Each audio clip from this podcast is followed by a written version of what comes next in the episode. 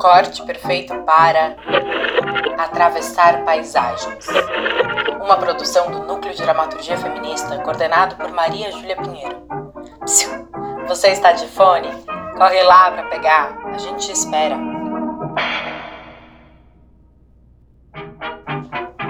Forasteira.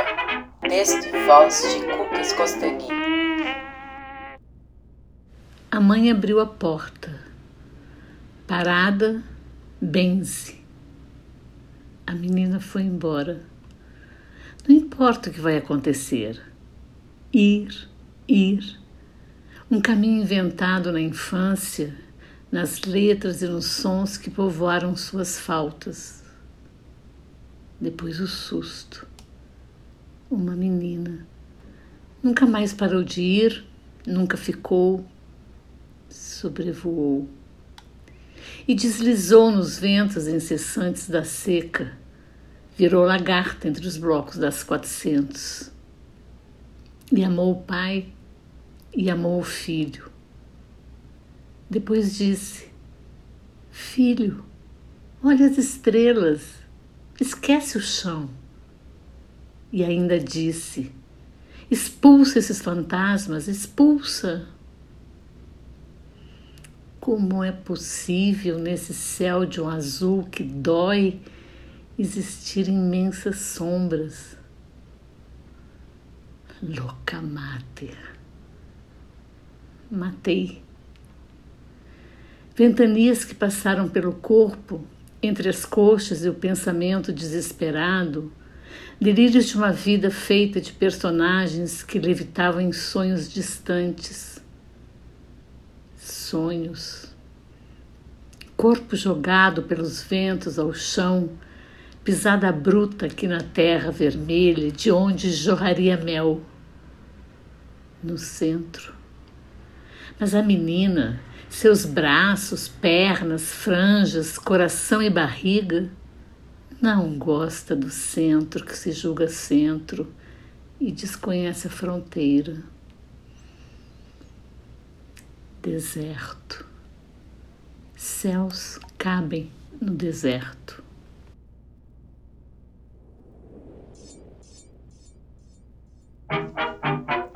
Oásis.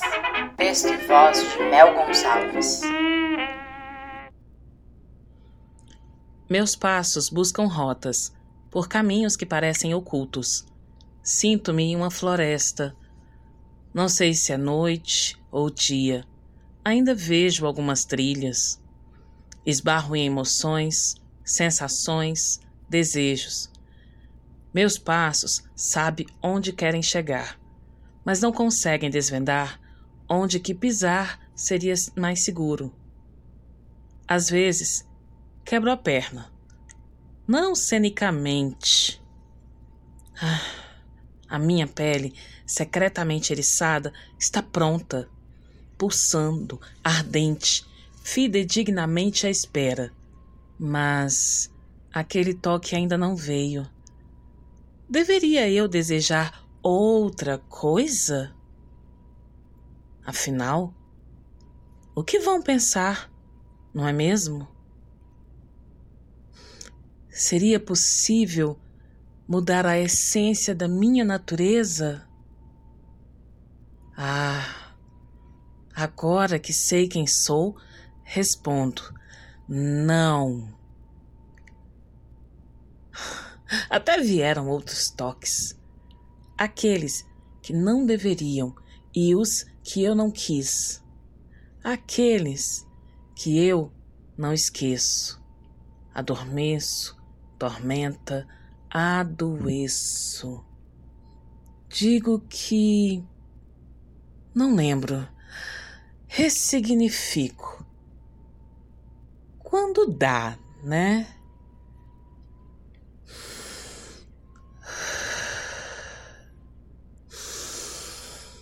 Queria mudar de cenário. Cada passo na floresta é um mergulhar vertiginoso que me impulsiona para frente ou para o retrocesso. Às vezes, o vazio é tão grande. E o vento é tão frio que congela meu peito. Já experimentou andar com uma armadura de gelo? Dizem que eu deveria me sentir confortável. Hum, aquariana, né? Mas não me sinto. Eu preciso respirar. Meu coração precisa pulsar e quente. Meu corpo foi feito para aquecer, derreter, lambuzar, compartilhar, provocar gozar, deslizar por entre montes e descer ao vale, mergulhar naquela fonte, beber todo chá, borbulhas. Sinto sede. Embriaga-me no teu oásis. Hum? Seja noite, seja dia, madrugada também. Apenas vem. Já tenho vinho aqui. Estou transbordando em mim. Sinto chuva de orvalho a escorrer pelos meus adutores inferiores, deixando um rastro de meu calor pelas trilhas, marcando meus passos. Em manifesto ao que quero, hum, simbiose de energias, combustão. E sim, meu coração não irá congelar. Estou atenta. Mas a terra certamente irá tremer no colitir de nossos passos. E, se tudo virar cinzas, renascerá.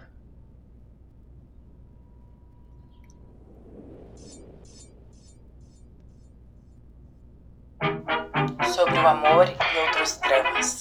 Texto e voz da Andréia Fábia. Gravação no Estúdio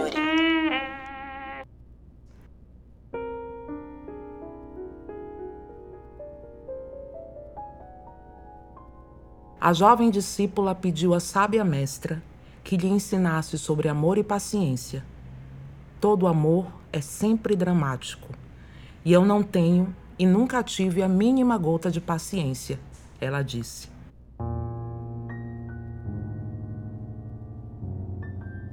A sábia mestra, impelida pelo pedido, foi até o armário onde guardava os materiais que usava em seus feitiços e poções. Primeiro ela pegou uma bruxinha feita em cristal, mas desistiu. Depois um caderno com algumas páginas em branco, escreveu a frase: A vida tem segredos que só entrega na prática. Mostrou a frase escrita e guardou o caderno. Alisou um frasco de tampa azul cheio de vagalumes e pegou dois outros frascos maiores, um com uma espécie de lama e muitas larvas e outro repleto de mosquitos. Aqui, leva, observa, cuida. As larvas se alimentam dos mosquitos vivos. Os mosquitos, por sua vez, podem fazer muito mal com a sua picada. Se cuide mexendo neles. Quando as larvas abandonarem a forma atual, volte aqui e talvez a gente fale sobre esse seu pedido inusitado. A jovem achou estranho, julgou em pensamento ser uma bobagem cuidar daquilo, mas não questionou a velha sábia e saiu com as suas duas novas companhias. O apartamento que a jovem morava era um espaço bem limitado: um quarto, uma sala e um banheirinho que, de tão pequeno, mal cabia entrar nele de frente. Ela havia terminado um relacionamento recentemente e se mudado há pouco mais de uma semana. As caixas com os pertences e os móveis ainda desmontados estavam por todos os lados. Ela arrumou um espaço sob um pedaço de madeira encostado numa parede e colocou os frascos. Vida que segue, pensou. Tirou a roupa, jogou as peças pelo chão, colocou a sua playlist favorita para tocar pelo aparelho celular e foi tomar banho. No início da terceira música, um poema declamado por Maria Bethânia. Quando o amor vacila. Se lembrou que antes de namorar com o agora inominável, ela não era lá muito chegada nas coisas de Betânia. Muito, muito, muito drama. Essa música, inclusive, tinha sido o ex que colocou na playlist. As duas outras músicas seguintes também. Eu preciso reconhecer novas músicas e apagar essas. Ela pensou alto. Ela decidiu que sairia de casa e entraria no primeiro bar que estivesse tocando alguma coisa. Revirou o amontoado de roupas nas caixas, escolheu um vestidinho vermelho, passou um rímel e um lápis no olho e preencheu a boca com um marrom opaco que deixava os seus lábios maiores. Andou alguns quilômetros e se deparou com um boteco tocando uma música. Dessas que tem um refrão bem besta. Era alguma coisa que unia saudade, sentadinha e volta a beber. Achou engraçado como todas as pessoas presentes cantavam e dançavam com intimidade e riu de si mesma por ter sido apresentada ao drama complexo de amor da Maria Bethânia e nunca sequer ter ouvido aquele drama gostoso e facinho. A intimidade com as outras mesas chegou depois do quinto copo de caipirinha e da terceira dose de tequila.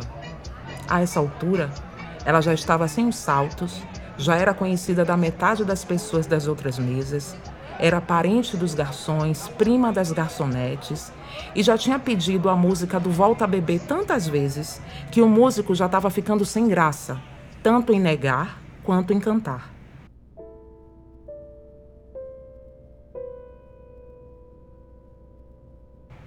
No dia seguinte, ela acordou já no apartamento dela, sem saber como chegou e dormindo seminua ao lado de um dos garçons, que ela mal sabia o nome. Mas isso não importava. Era só chamar de bebê. Ela sentia uma dor de cabeça insuportável, mas o orgulho que sentia era maior.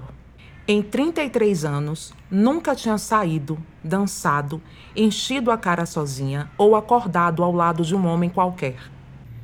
Eu podia estar morta, morta, esquartejada, dizia baixo para si mesma, enquanto reconhecia o espaço e tirava os braços do homem desconhecido de cima dos seus peitos. Mas eu estou me sentindo mais viva do que nunca Nessa hora ela lembrou da última vez que dormiu com o ex-marido e como ele lhe parecia um completo estranho. O celular do convidado despertou com uma musiquinha irritante e ele acordou sem graça, fechando a calça, procurando a camisa na pilha de roupas dela e se explicando que eles não tinham feito nada. Eles só tinham dado uns amassos pelo caminho enquanto ela sorria e respondia: Tá tudo bem, bebê. Tá tudo bem. Eles se beijaram e ele foi embora. Meu Deus, os mosquitos. Eu esqueci de alimentar as larvas. Ela levantou meio zonza, encontrou os dois potes soterrados numa pilha de roupas entre as duas caixas de papelão. As larvas ainda estavam meio vivas e os mosquitos mortos. Todos mortos. Ela queria conseguir raciocinar alguma reação, mas o seu corpo só tinha vontade de cantar. Eu tô com saudade daquela sentadinha que tu tem. Volta, bebê. Volta, neném. Se não for você, não vai ser ninguém. Ela deu uma gargalhada, sentiu a cabeça girar e só aceitou. Aceitou a sua muita ressaca, o seu meio fracasso por não conseguir alimentar as larvas e a sua total incompreensão sobre amor e paciência. Pegou o telefone celular para pensar o que é que diria a sábia mestra, começou a digitar um pedido de desculpas, desistiu. Mandou um áudio fazendo um resumo da noite. Caiu no sono. Acordou com o celular vibrando e o apito insistente de 178 mensagens do WhatsApp. O primeiro nome que aparecia na lista era o nome do ex-marido. Dez mensagens dele. A última que aparecia para ela, sem precisar abrir o contato do inominável, tinha um kkkkkk. Não era para mim. Fudeu. Fudeu, fudeu geral. Fudeu tudo. Ela se deu conta que havia disparado o áudio para parte da sua lista de contatos, incluindo seu chefe, dois dos seus clientes e o seu grupo de família. Desculpe pela mensagem anterior. Meu celular foi clonado. Ela ensaiou escrever. Já sei. Eu vou colocar somente desculpe. Mas quem nunca desistiu? Quem nunca, mulher? Você. Você nunca. Tá vendo aí? A merda sem tamanho que você fez? E tudo por causa de uma bosta de uma lição que você nunca vai entender. Quando eu digo que esse negócio de amor não é para mim, ela brigava consigo mesma enquanto dedilhava o celular. Num acesso de coragem, ela decidiu ler a mensagem da sábia mestra. A vida tem segredos que só entrega na prática. Espero que tenha aprendido.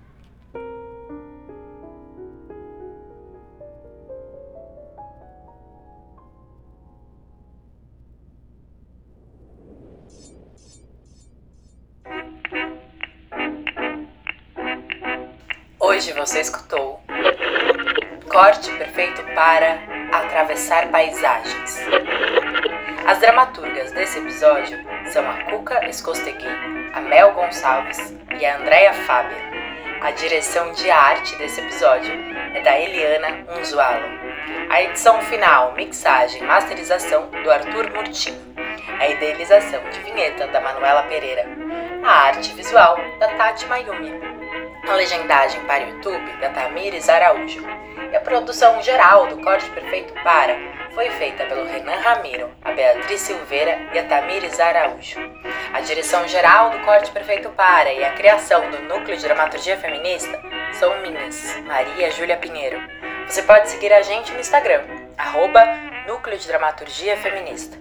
Esse é o episódio de número 33, o oitavo e o último da terceira temporada. Ano que vem tem mais. E você pode acompanhar as novidades do Núcleo de Dramaturgia Feminista no Instagram. Já já teremos turma nova. Tchau, tchau! Até 2023. Boa sorte, amor, tesão, humor e erotismo.